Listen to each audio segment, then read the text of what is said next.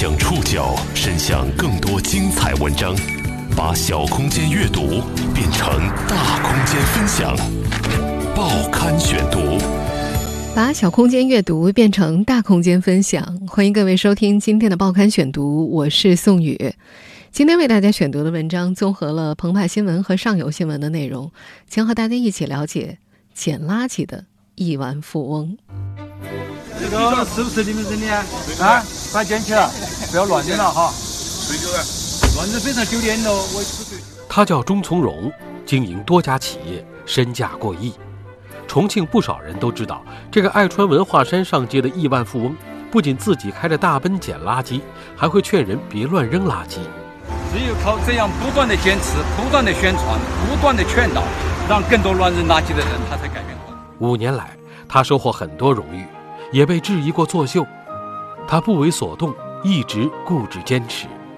他明白一个人改变不了世界，但他愿意做最初的那粒火星。火星有机会点燃火苗，火苗则有不断壮大的可能。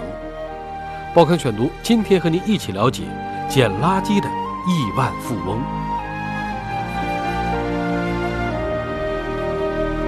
在重庆两江地区鸳鸯街道，有不少人知道有个亿万富翁开着大奔捡垃圾。这个亿万富翁就是钟从容。二零一五年，他刚开始捡垃圾的时候，有人质疑他作秀，妻子也为此想和他离婚。四年多，快五年过去，钟从容还在做着同样的事情。他自封为当地的馆长，管闲事的管。不仅自己捡垃圾，老钟的眼睛还像个抓拍器一样，专盯那些乱扔垃圾的人。开着车，他会突然停下来，对着窗外扔烟头的年轻人大喊：“这个是不是你们扔的啊？啊，把它捡起来，不要乱扔了哈！乱扔非常丢脸喽！”小伙子不好意思，会赶紧把扔的烟头捡起来。但也不是谁都服管的。不久前的一个夏夜，重庆某火锅店人声鼎沸，一桌五六个光着膀子的小伙子正吃在兴头上，桌上扔下了一堆用过的纸巾。钟从容走到小伙子的身边，举起小录音机，音乐掀起，伴随着“感谢你，我衷心谢谢你”的歌声，钟从容自己录制的“不要乱扔垃圾”的劝导词就响了起来。词中说道。为了不影响小朋友的健康成长，别把垃圾扔给后代。有个小伙子的暴脾气就像是火锅里翻滚的红油一样，转身恶狠狠地喊：“你是哪个街道的？”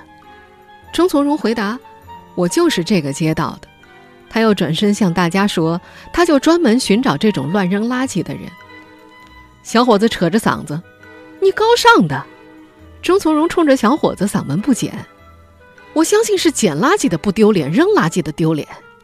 小伙子同桌的其他人赶紧打圆场，这才平息了一场冲突。但钟从容是不怕起冲突的。他说：“让人找到一点尴尬的感觉，吃饭的过程中也会思考一些问题。”捡垃圾和劝人别乱扔垃圾这件事儿。不怕起冲突的钟从容已经干了四年多，快五年，他也因此成了当地的名人。家附近餐馆、饭店的老板们没有不认识他的。报刊选读继续播出：捡垃圾的亿万富翁。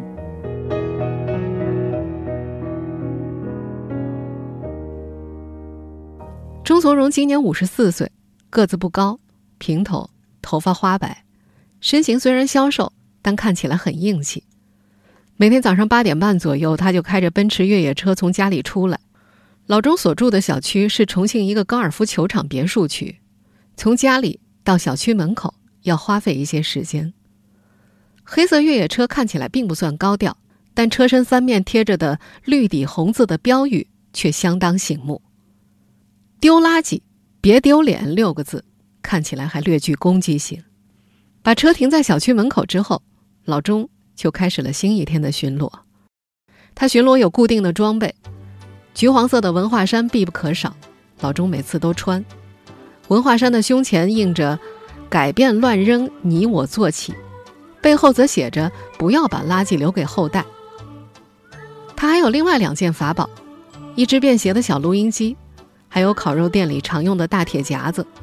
前者是用来做宣传的，后者是他自己捡垃圾用的。老钟捡垃圾每天有固定的一到两个小时，路上看到餐巾纸、塑料瓶、烟头、袋装零食、罐头，他都通通一样样夹起来放进附近的垃圾桶里。他走路有些快，眼神极好，任何细小的垃圾都不放过。在老钟看来，除了身体力行的去捡，宣传和劝导也十分重要。走到一家早餐店，他打量了一下地面，径直走了进去。站在店面的最中央，按下录音机，开始播放自己录制的宣传劝导词。只有我们找到乱扔垃圾的人，让他真正的用心去改变，那么我们的环境才能干净。那么中国人走到地球的任何个地方，还是有点脸。感谢大家，每个朋友们就看一下。这家早餐店的老板显然已经习以为常，从老钟身边走过，面无表情。食客们也低着头吃着早餐。早餐铺的墙面上还留着老钟几年前贴的标语，和他车身上的六个字一模一样：“丢垃圾别丢脸。”宣传劝导词播放完，钟从容走出门，对正在外面蒸包子的老板说：“你们做的很好了，但食客做的不好就会影响你们摆摊。”女老板应和着，她对老钟很熟悉了。他经常来吗？对。你们都让他进店里是吗？进啊！女老板还说，不是没有食客抱怨过，甚至就在这家小店，钟从容还跟人打过架。那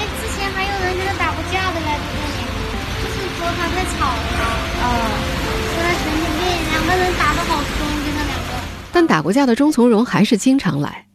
到了今天，老板也已经习惯了他的出没。小店里的食客也大多对老钟持赞成的态度。挺好的呀。很好的呀。挺正面的，你支持他吗？我支持他，我都想去，我都嫌我的岁数大了，他受不了。我们我们其实大家都还是非常尊敬他的，呃，觉得他其实还是非常的不不容易，就是能够坚持做公益，这个捡垃圾那个这这么长的时间。四年多下来，钟从容眼见着这条街发生了改变。他说自己刚开始做这件事儿的时候，这个片区很多门店晚上街边摆摊。收摊之后，就把一大堆垃圾扔在路边，像个露天的垃圾场一样。到了现在，已经基本看不到了。他最初开始做宣传的时候，也没有拿着小录音机穿文化衫。他形容自己那会儿傻乎乎的，就跟人家口头宣传，人家会告诉他：“这是我们吃饭的地方，你来这儿干嘛呀？”那会儿，不仅食客骂，老板也骂。钟从容性子急，别人越骂他，反而越来劲。他说自己就是骂不怕的那种，因为他觉得自己做的是对的，无所畏惧。虽然总听别人骂自己，他心里也不舒服。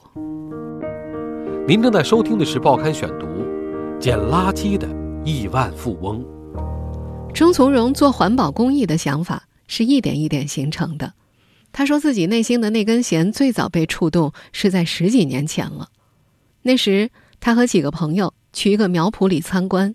其中有个朋友乱扔垃圾，另一个企业家朋友把垃圾捡了起来，一直捏在手上。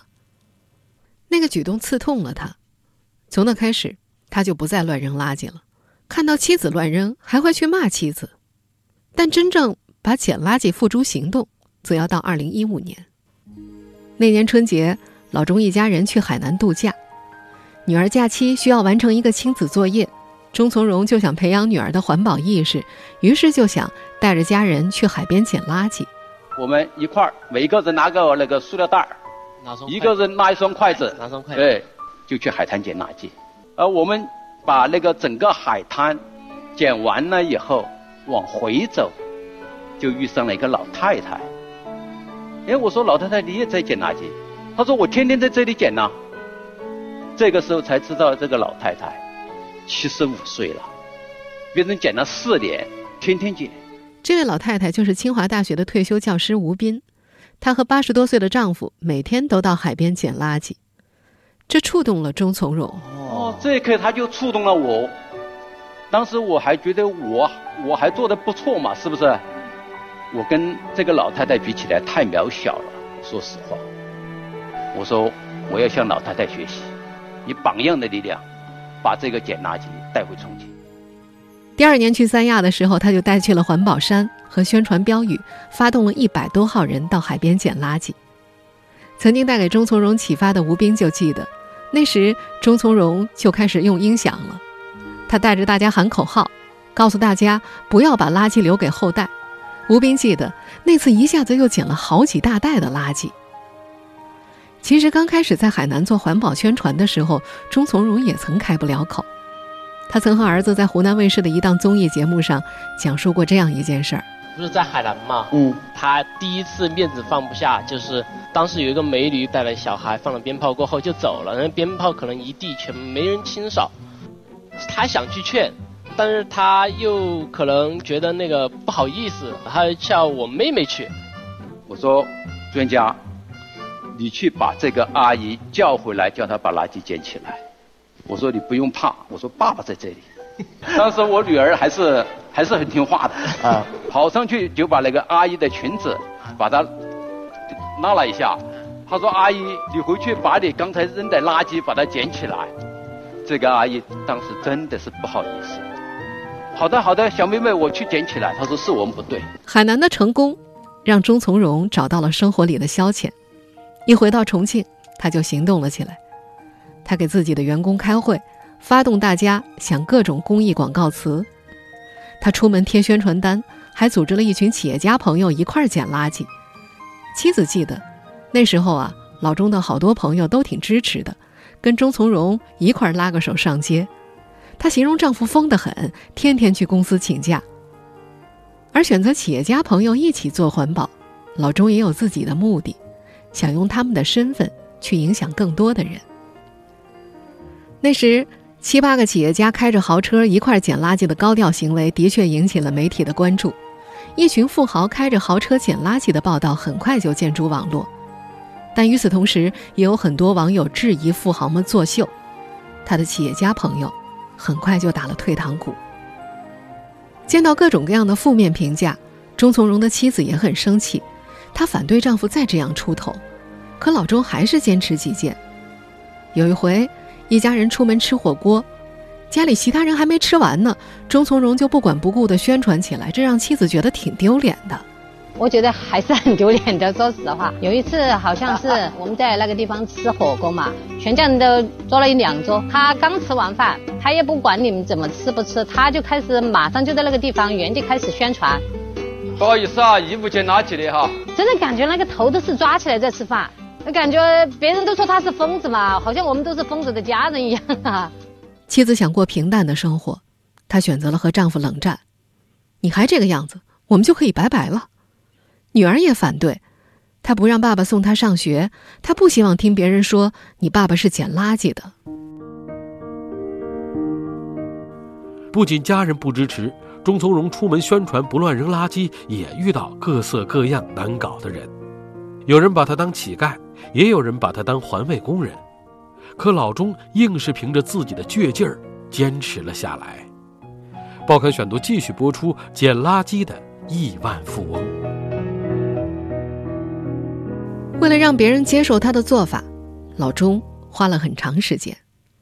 起初，很多餐馆就不让他进门。看他像个糟老头子，老钟就和老板争，和保安吵。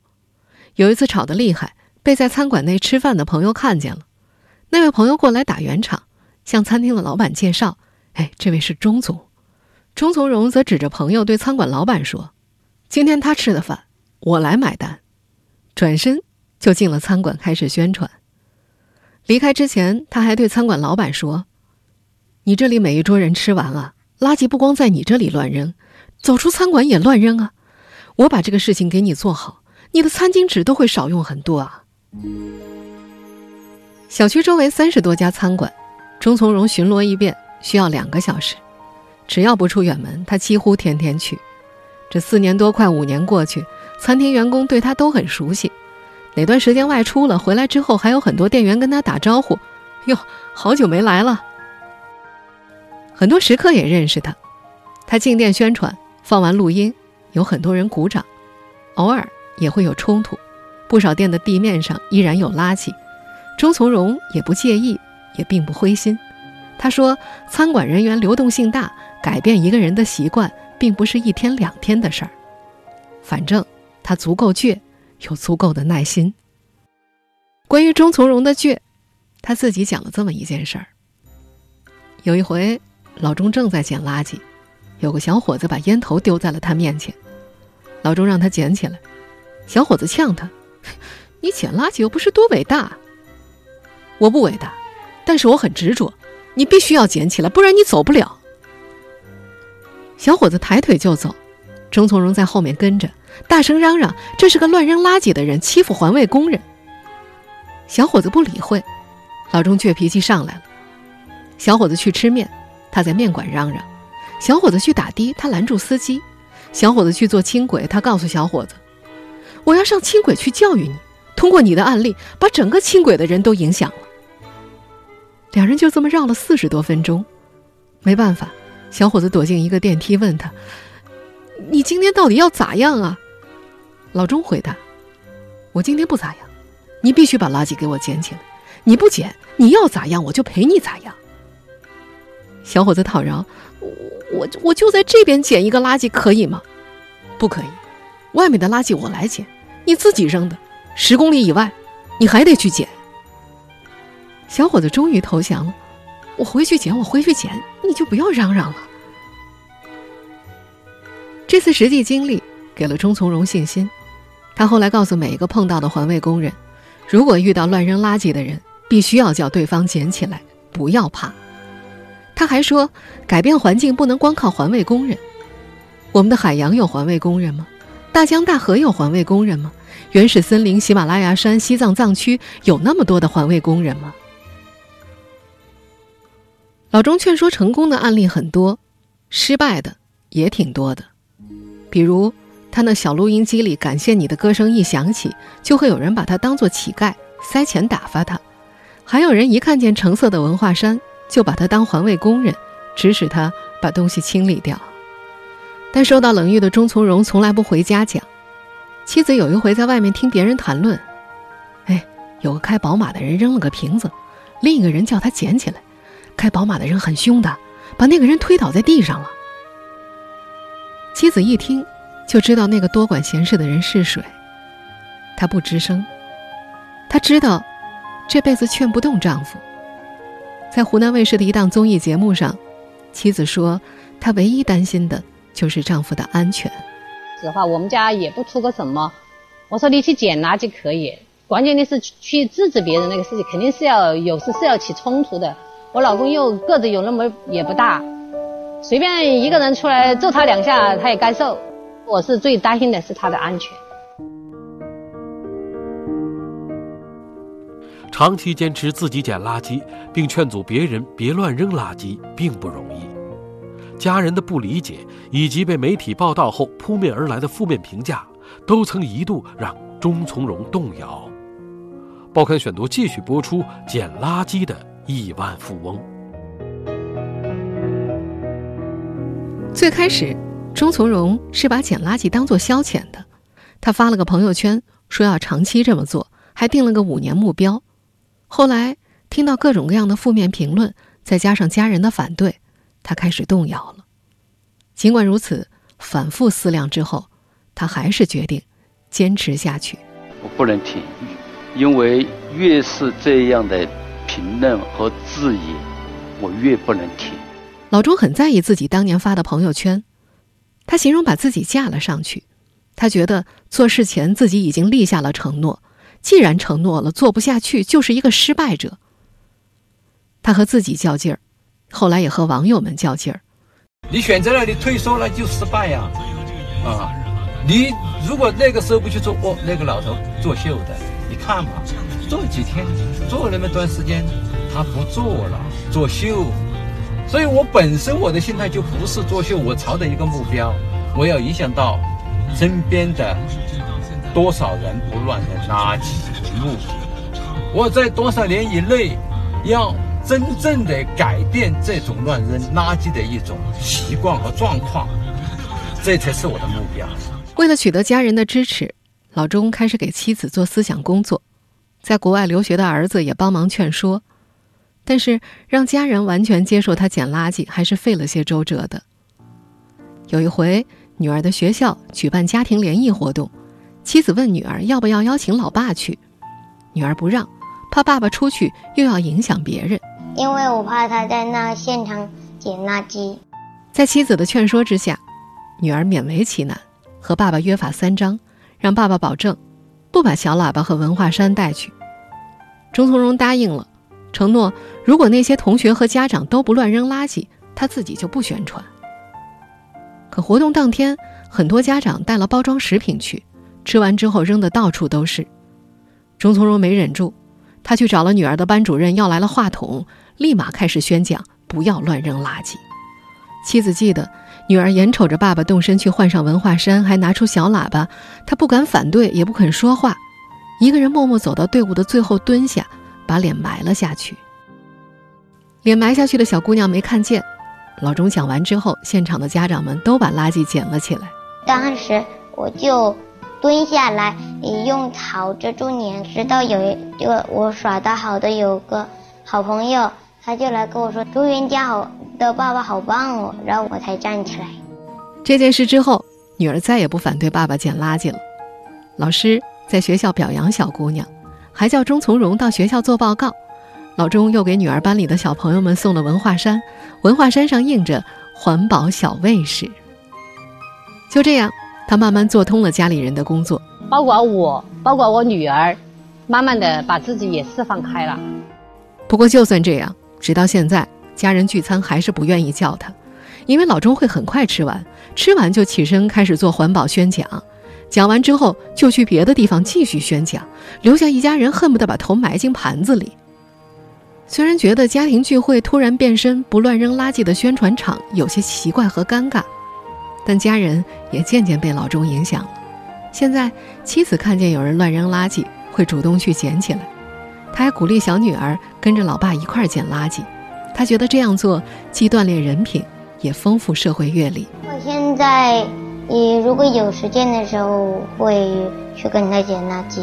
捡垃圾和宣讲环保也改变了钟从容。钟从容觉得自己以前戾气重，动不动就骂人，现在学会耐心说话了，脾气也好了很多。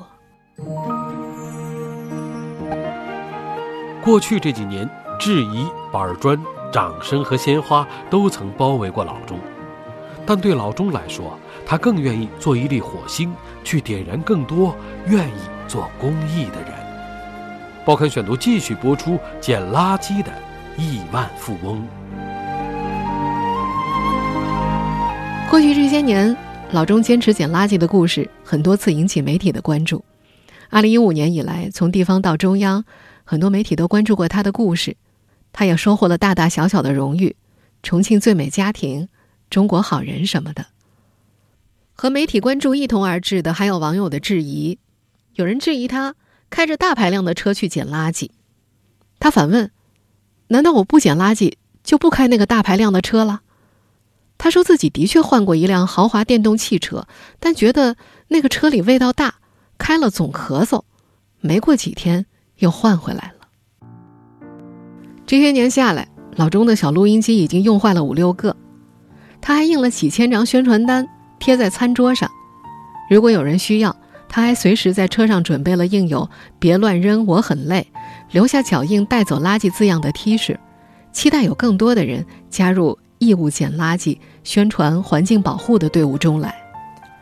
老钟也的确遇到了很多想加入的人，时间久了，这些人组成了六十多人的微信群，黄芳静和丈夫、孩子就是微信群里的成员。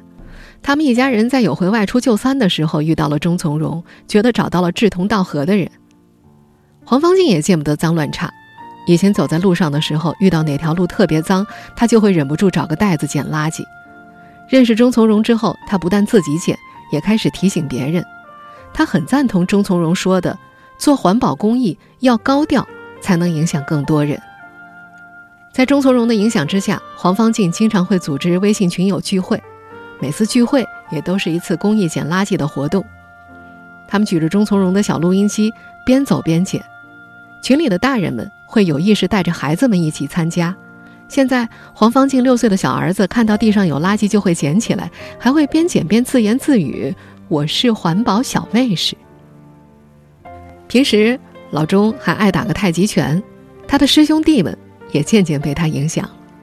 师兄康巴是个藏族小伙，每年回家，康巴都会带着两个袋子去山上捡垃圾，还把钟从容的文化衫带到海拔六千多米的山上拍照发朋友圈。康巴说：“山上的垃圾很难收集的，如果自然分解不掉，就永远留在那儿。那里是长江源头，我们喝的水会被污染的。”虽然已经有越来越多的人愿意和钟从容一起做公益，但大多数时间，老钟还是独自一人巡街。这些年里，他固定走家附近的几条街、几十家餐馆。他说：“要选自己做得到的，把盘子画大了做不到，没有意义。”虽然他自己做公益的范围很小，但他的目标还挺大的。他希望自己的行动能够改变身边的人，甚至能呼吁建立相应的管理制度和法律。妻子曾经问过丈夫一个问题：“你能一个人改变世界吗？”老钟回答：“一个人是改变不了的，但可以影响很多人，改变很多人的习惯。靠一个人，最起码可以点燃一个火星，一个火星可以引燃一个火苗，火苗是可以延续壮大的。”